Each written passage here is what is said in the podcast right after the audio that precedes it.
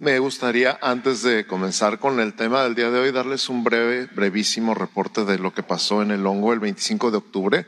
La semana pasada se me pasó por completo, estaba yo todavía recuperándome del encuentro y emocionado con todo lo que, lo que había pasado ese fin de semana y se me pasó lo del martes, pero fue genial y rápidamente, nada más quiero decirles que el 25 de octubre fuimos a el, cerezo que está en el hongo, entre Tecate y La Rumorosa, y entregamos 200 kits de aseo personal ese día.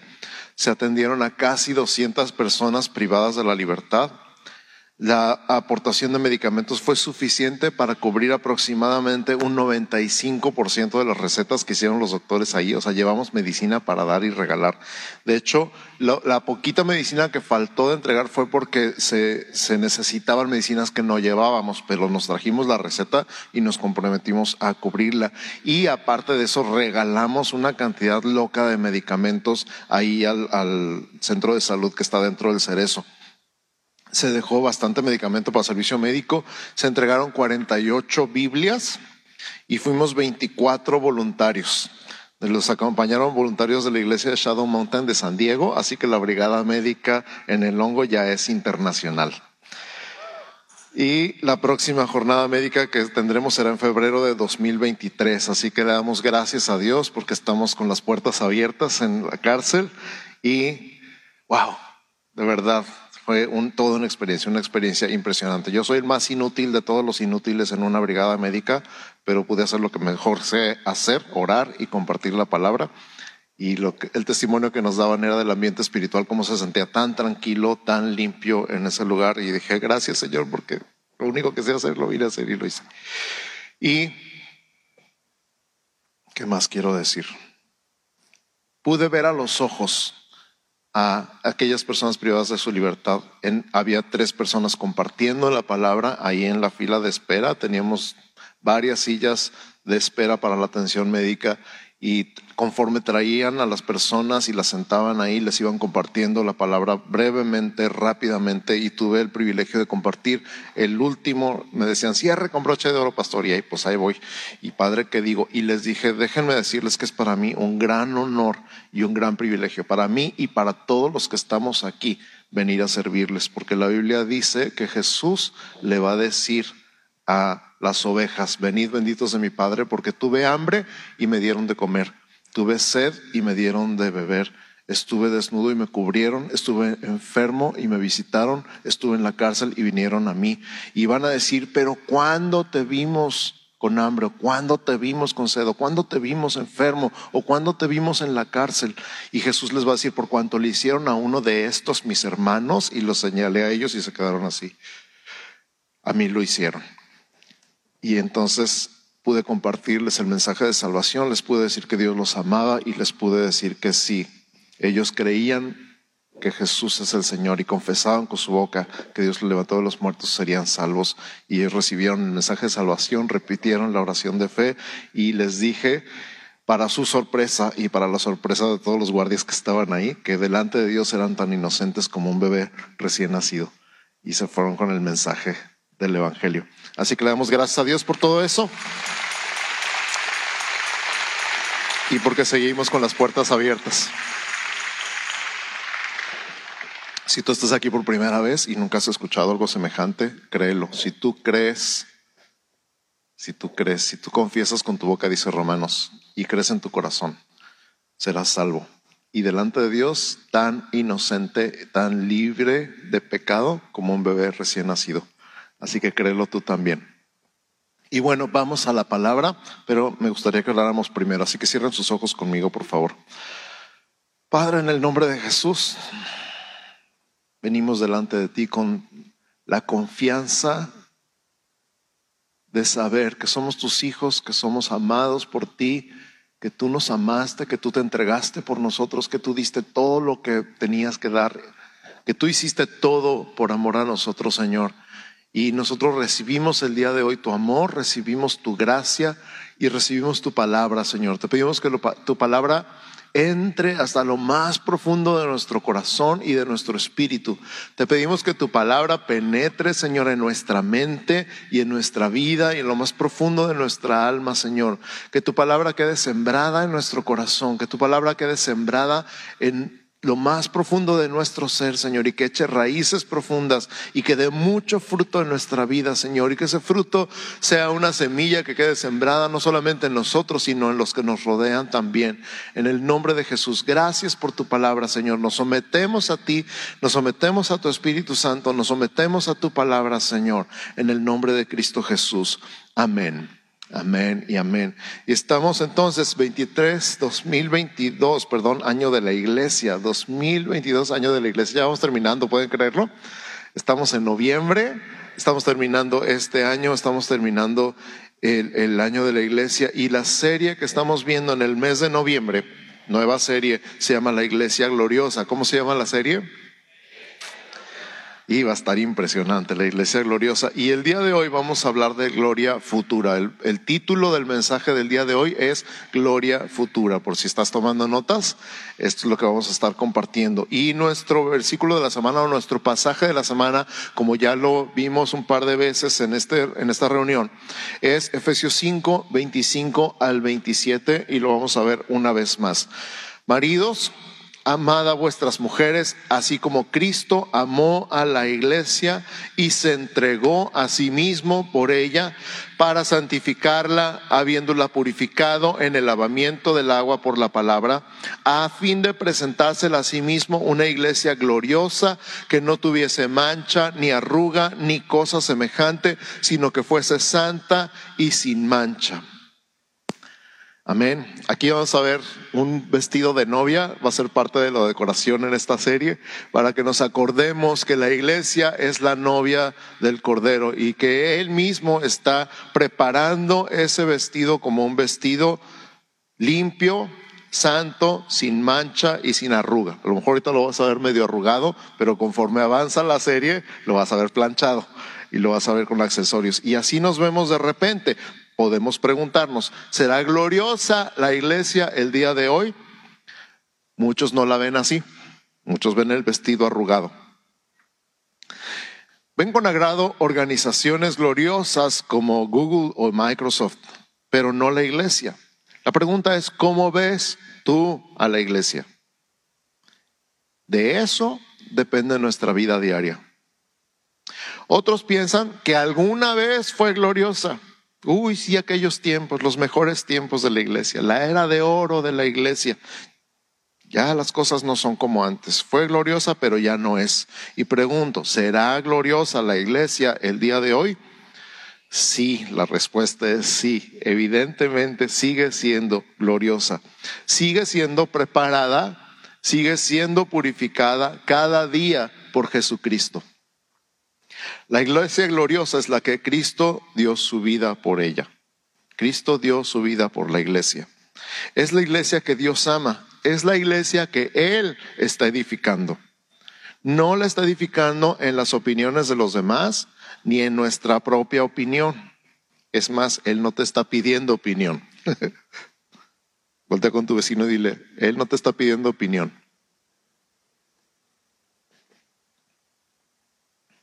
Ah, porque como somos buenos para opinar, ¿verdad? ¿Cómo debería ser la iglesia? Somos buenísimos para eso. Santo. Mateo 16, 18 y 19, si estás tomando nota, Mateo 16, 18 y 19 dice, yo también te digo que tú eres Pedro y sobre esta roca, hablando de su confesión de que Él es el Cristo, edificaré mi iglesia. Di conmigo, edificaré mi iglesia. ¿Quién está hablando? Cristo. Cristo está hablando y Cristo está diciendo que Él mismo edificaría la iglesia y las puertas del Hades no prevalecerán contra ella y a ti te daré las llaves del reino de los cielos y todo lo que atares en la tierra será atado en los cielos y todo lo que desatares en la tierra será desatado en los cielos. Ahora vamos a definir la palabra gloriosa. Cuando estamos hablando de iglesia gloriosa y de gloria futura, esta palabra en griego es endoxos y endoxos significa todas estas palabras.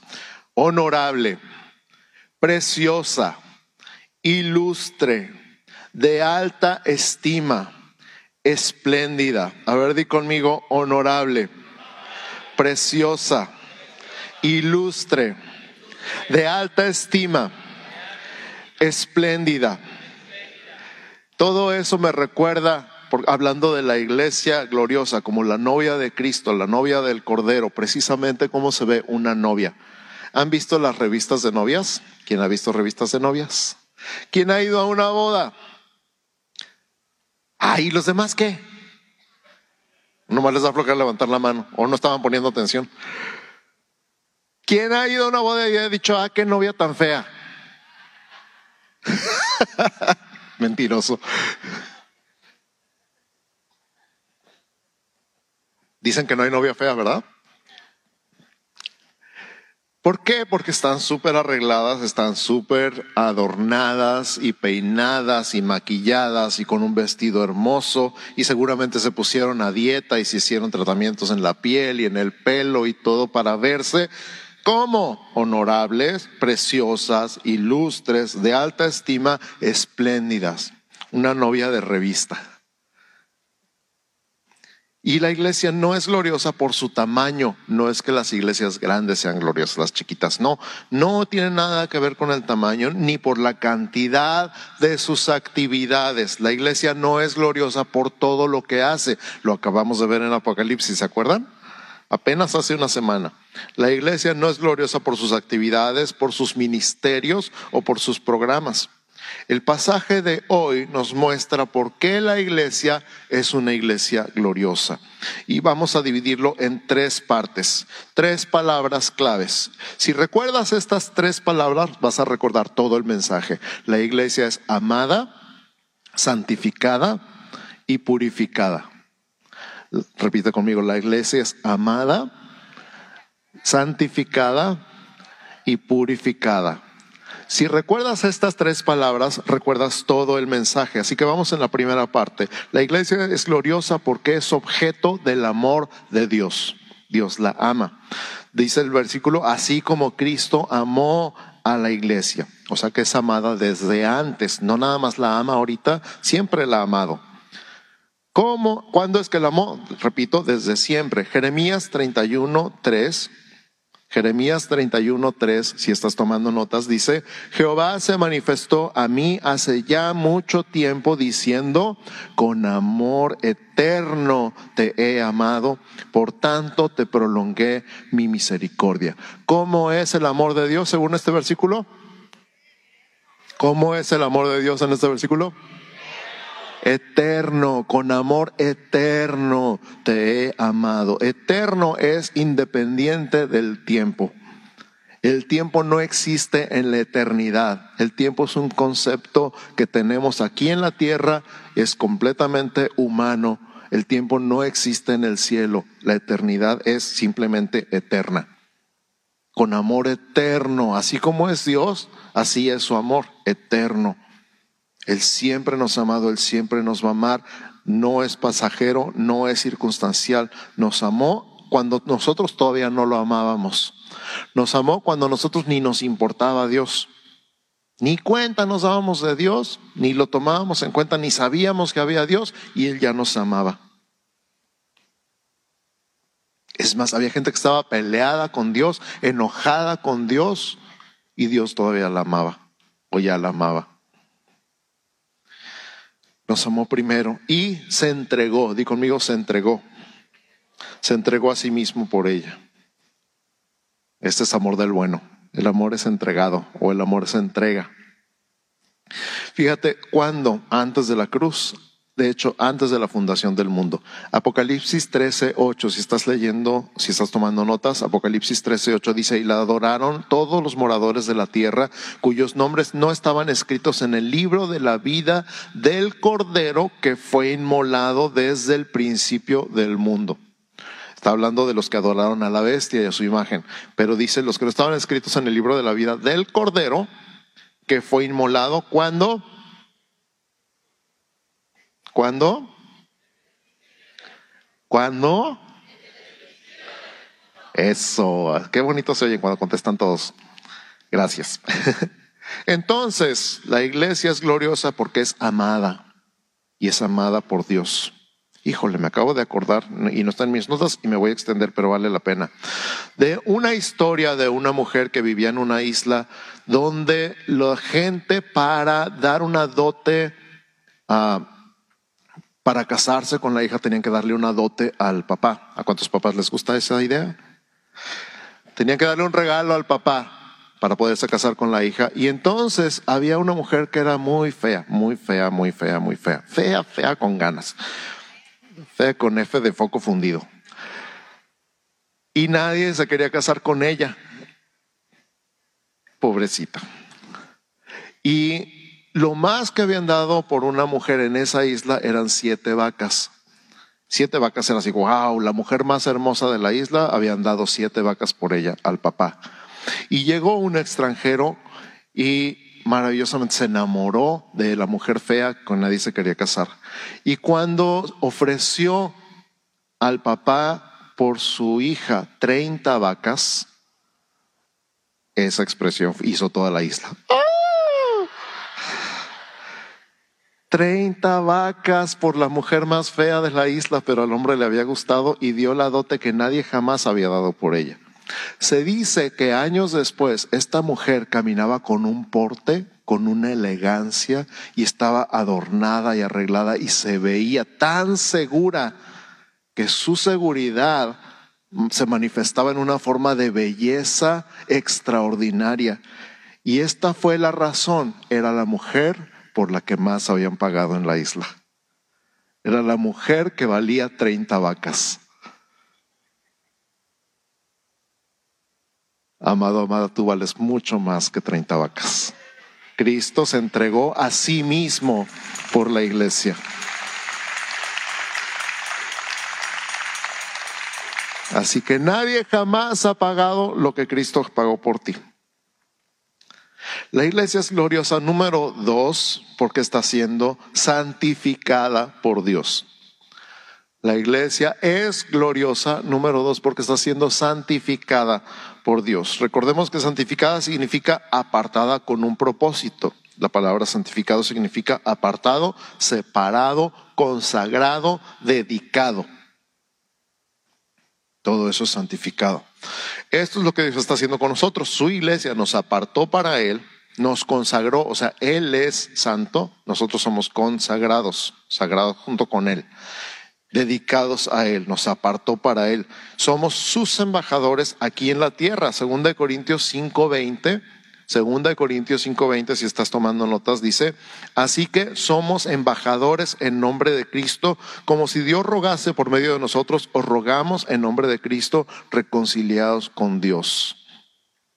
¿Qué quiere decir ser embajador? Que vivimos diferente al mundo. Nuestro estilo de vida, nuestra forma, nuestra cultura, ya aprendimos también acerca de la cultura de la iglesia, es diferente a la del mundo es, por ejemplo, los embajadores en otros países conservan su nacionalidad y conservan su cultura. Alguna vez me ha tocado estar para renovar mi pasaporte junto con mi familia en el Consulado de México en San Diego. Adivinen cuál bandera está en el consulado. La bandera de México. De hecho, se distingue en la calle, la encuentras el consulado cuando vas caminando por la calle porque ves la bandera de México. Y de hecho, todo el, el edificio del consulado, toda la propiedad donde está el consulado es territorio mexicano. Y en el consulado las tradiciones y el idioma y la fiesta de independencia es el 16 de septiembre, no el 4 de julio.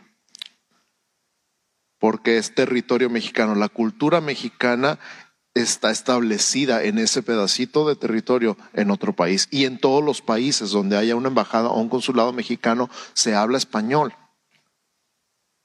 Y se celebra el 15 de septiembre. Y se comen tacos seguramente. Tú y yo somos embajadores del cielo en la tierra. Donde quiera que estemos llevamos la cultura del reino. Donde quiera que vayamos, somos diferentes y vivimos diferente y tenemos un idioma diferente. Y no tenemos ninguna necesidad de parecernos al mundo.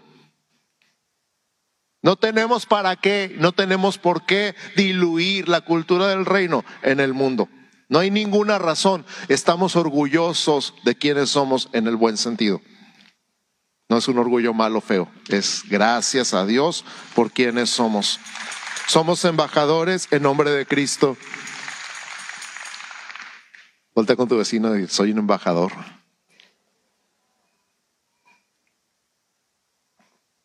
Y tenemos un propósito.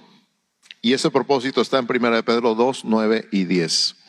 1 Pedro 2, 9 y 10 dice, mas vosotros sois linaje escogido, real sacerdocio, nación santa, pueblo adquirido por Dios para que anunciéis las virtudes de aquel que os llamó de las tinieblas a su luz admirable. Vosotros que en otro tiempo no erais pueblo, pero que ahora sois pueblo de Dios, que en otro tiempo no habíais alcanzado misericordia, pero que ahora habéis alcanzado misericordia.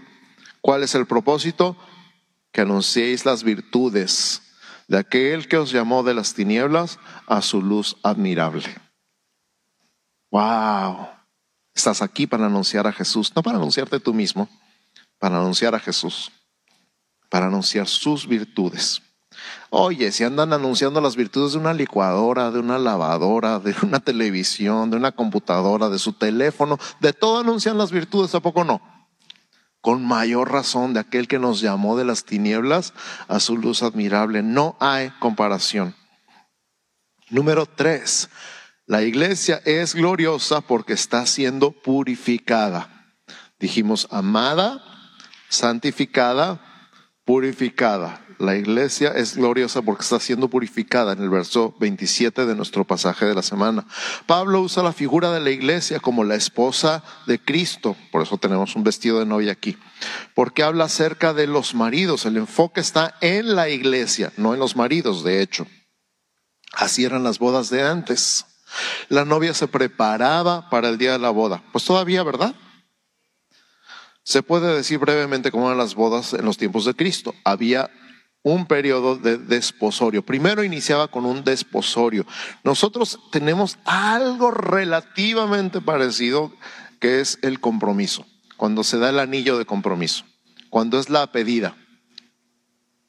¿A cuántas las pidieron? No quiero preguntar a cuántas se las robaron, mejor nada más cuántas las pidieron. Saben que iba la familia y que pedía y que daba la mano, pedía la mano y daba la mano y entonces estaban comprometidos, ¿verdad? Pero no estaban casados, estaban comprometidos y entonces había el tiempo de preparación donde se compra precisamente el vestido y se lo prueban y los maquillajes y los zapatos y los collares y toda la preparación y el esposo no diciendo cuánto cuesta, cuánto cuesta, cuánto cuesta, cuánto cuesta. Y preparar también la casa donde van a vivir, comprar todo lo que van a necesitar y esperar que las familias les regalen lo que falte. Yo creo que cafeteras sí nos regalan, entonces no hay que comprar. El punto es este, en la cultura judía el desposorio era ya como ya estaban casadas. De hecho, María estaba desposada con José, pero todavía no se juntaban porque había un periodo de máximo un año de preparación después del desposorio, máximo un año. En ese periodo de preparación, la novia pasaba por un baño ritual de purificación. Repite conmigo, purificación.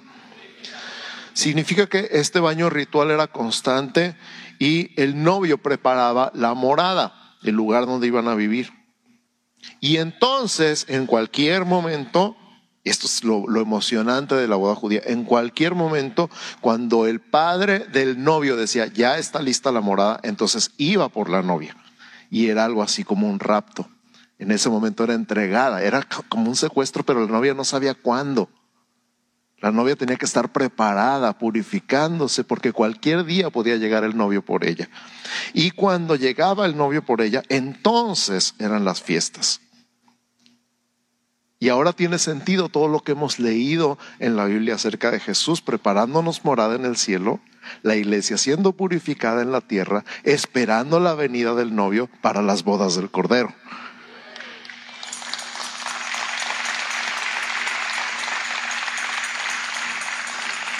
¿Vea que se entiende diferente? Dice, a ver, ¿cómo que las bodas? ¿Y cómo que el rapto? ¿Y cómo que? Pues así. Así como en la cultura judía. Aquí estamos esperando, siendo purificados, estamos esperando la venida del novio para las fiestas de las bodas del Cordero. Y a, la fecha todavía las novias se siguen poniendo a dieta y usando tratamientos para la piel y para el pelo y probándose los vestidos y todo. Y los novios tienen que trabajar para tener todo listo en la casa. ¿Cuántos novios dicen amén?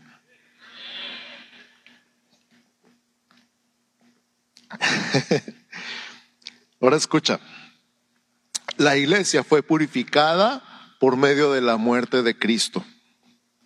Y Él nos sigue purificando por medio de su palabra. Juan 17, 17, Juan 17, 17 dice, santifícalos en tu verdad, tu palabra es verdad. De hecho, a, lo largo de toda la Biblia está esta, este simbolismo de la palabra como agua que limpia. Por ejemplo, en los Salmos dice, ¿con qué limpiará el joven su camino? Con guardar tu palabra. Y cuando Jesús está lavando los pies de sus discípulos, unos capítulos antes de esto que acabo de leer, y cuando les dice, ustedes ya están limpios por la palabra que les he hablado. La palabra es lo que nos limpia. Wow. ¿Alguna vez te has sentido sucio? ¿Alguna vez has sentido la mente cochambrosa? ¿Con qué se limpia la mente? Con la palabra. Santifícalos en tu verdad. Tu palabra es verdad. Qué impresionante es, porque hay cosas que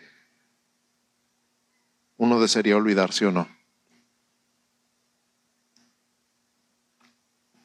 Hay cosas que uno desearía no haber visto, ¿sí o no? Hombres. Y dices, ¿cómo le hago? ¿Cómo le hago para sacar esto de mi mente? ¿Cómo le hago para borrar esto de mi cabeza? Cuando éramos jóvenes, uh, mis tiempos existían unas cosas que se llamaban grabadoras. Cuando yo era joven, se inventaron las grabadoras de doble cassette. Y entonces no había Spotify, no había playlist. Escuchabas la canción en el radio y le picabas grabar de volada. Y agarrabas media canción y esperabas que el locutor no dijera nada. Y hacías tus mezclas en tus cassettes. Y lo único que podías hacer para borrar un cassette era grabarle otra cosa encima. Escucha. Lo único que puedes hacer en tu mente, con tu mente, es grabarle otra cosa encima. ¿Qué cosa? Santifícalos en tu verdad. Tu palabra es verdad.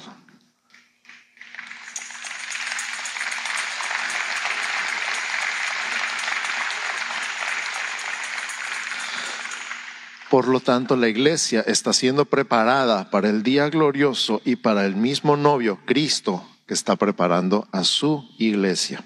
Cristo está preparando a su iglesia.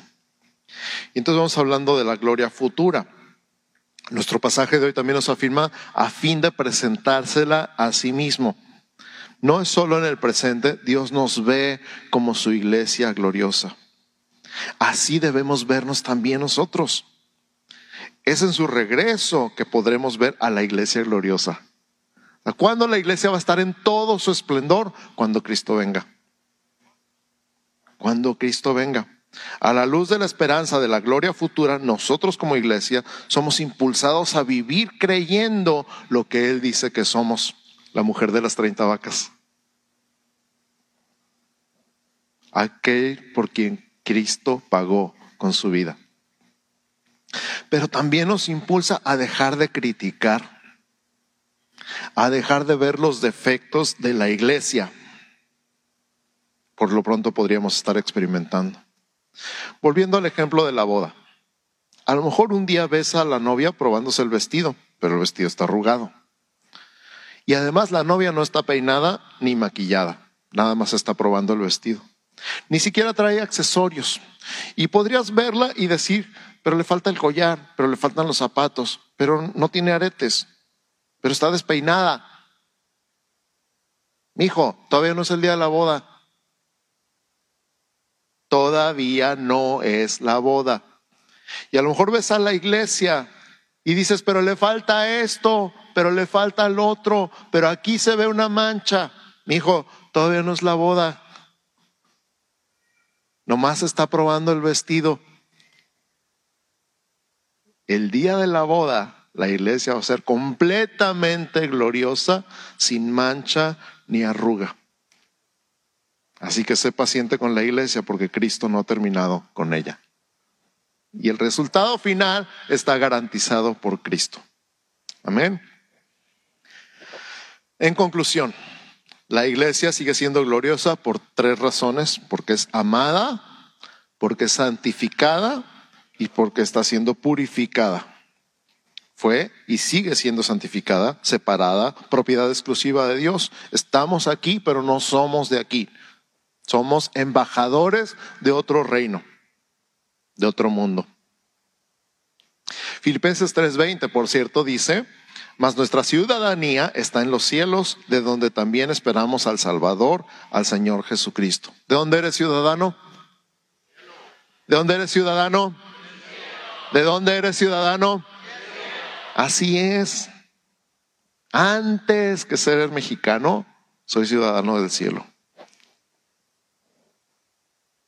Soy embajador del cielo en México. ¿Cómo suena eso? Y porque está siendo purificada, porque Dios está trabajando en la iglesia. Y créeme, está trabajando en la iglesia. El novio está preparando a su novia en este tiempo para que cuando regrese haya esta unión entre nuestro Señor Jesucristo y su pueblo, su iglesia. Entonces es obvio que la iglesia es gloriosa está debajo del constante cuidado del Señor. Y eso nos lleva a responder por lo menos de tres maneras. Número uno, alabar a Dios por un amor tan grande. ¿Cómo respondes a un amor tan grande? Un amor incomparable, un amor sin paralelismos en la historia, un amor eterno, un amor inmerecido. Alabamos a Dios por eso. Recordemos el amor eterno de Dios sobre su pueblo. Dicho sea de paso, cada tiempo de alabanza, cada tiempo de adoración, amada iglesia, es una respuesta al amor de Dios. Cada vez que nos levantamos y cantamos, Cristo, yo te amo, es una respuesta al amor de Dios. Y ahora sí que por el amor de Dios, no me salgas con que esa canción no me gusta.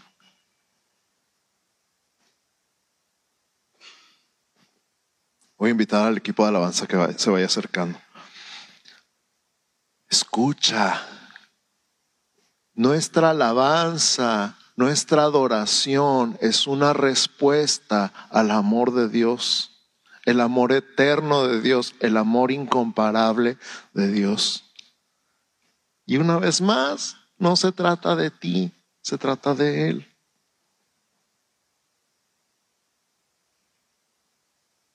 Amén. No se trata de ti, de tus gustos, de tus preferencias. Ah, ya tiene mucho que no cantan esa viejita porque esa me llega. Si no es serenata, amén, no es para ti. Se trata de Jesús. Estamos cantando a Jesús para responder por su amor. Amén. Número dos, involucrarnos, someternos al proceso de santificación para que como iglesia separada del mundo seamos cada vez más el reflejo de la luz de Cristo. Influir cada vez más en las personas que nos rodean para que la gente al vernos vea a Jesús, que no te vean a ti, que vean a Jesús. El proceso de santificación en nosotros hace que nos vayamos pareciendo cada vez más a Cristo en todo lo que hacemos, en el trabajo, en la escuela, con los amigos, con los parientes, con los vecinos. Parecernos a Jesús. ¿Cómo se le hace? Pues nomás hay que verlo a Él. Dejar que Él haga el proceso de santificación en nosotros. Y número tres, estar expectantes esperando el regreso de Jesús. Esperemos con emoción aquel día. Si estamos vivos, veremos hacia el cielo, el mundo se detendrá, la televisión, el internet, todo se detendrá, todo estará anunciando a Cristo que viene en el aire con sus ángeles, con la multitud de los elegidos. El rapto, ¿te acuerdas? Esperemos ese día. Tal vez nuestra generación lo vea, Tal vez no. Tal vez sean tus hijos, mis hijos, tal vez sean nuestros nietos, pero el hecho es que Cristo va a regresar. Así que hermanos, cada día se acerca más ese día. Las señales están en la Biblia, están sucediendo, las guerras, las epidemias, estamos viendo las noticias, se está cumpliendo. Estemos expectantes, estemos esperando ese momento. Nosotros somos extranjeros. Este mundo no es nuestro hogar, no es nuestra patria. Nuestra patria es el cielo. En compañía de todos nuestros seres queridos, en compañía de nuestro Redentor, nuestro Señor Jesucristo. Me acuerdo tanto y me quedo tan impactado la anécdota de un misionero que estuvo en África 30 años y cuando regresaba a Inglaterra, regresaba en un barco junto con un artista de cine, en el mismo barco. Y cuando llegó a Inglaterra, cuando llegó el barco, descubrió una fiesta y camarógrafos y reporteros y pensaba él, a lo mejor venían por él, pero en un momento se dio cuenta que salía el artista de cine y todos aplaudieron y, él iba bajando y todos lo vitoreaban y, y le hacían mil preguntas y le tomaban fotos y las cámaras se enfocaban en él y se dio cuenta que a él nadie había venido a recibirlo. Y le dice al Señor, Señor, ¿por qué este hombre salió dos semanas de viaje y regresa y lo reciben así en su casa? ¿Por qué yo llego a mi casa y nadie me recibe? Y Jesús le dijo, mi hijo, todavía no has llegado a casa. Mi hijo, todavía no has llegado a casa. Mi hija, todavía no has llegado a casa. Todavía no has llegado a casa. Todavía no has llegado a casa. Espérate a que llegues a casa. Espérate a que veas lo que estoy preparando para ti. No se te olvide, no se te olvide, no se te olvide. No se te olvide de quién eres. No se te olvide a dónde perteneces. No se te olvide que esto no es todo. Que esta vida es un suspiro. Que no dura nada. No, se te olvide que hay una eternidad y que hay un lugar en el cielo para ti preparado por Jesús. No se te olvide que Cristo viene cualquier día. Porque viene cualquier día. Cuando el Padre diga, está lista la morada Ve por ellos. Ve por tu iglesia. No se te olvide a quién perteneces. Cierra tus ojos.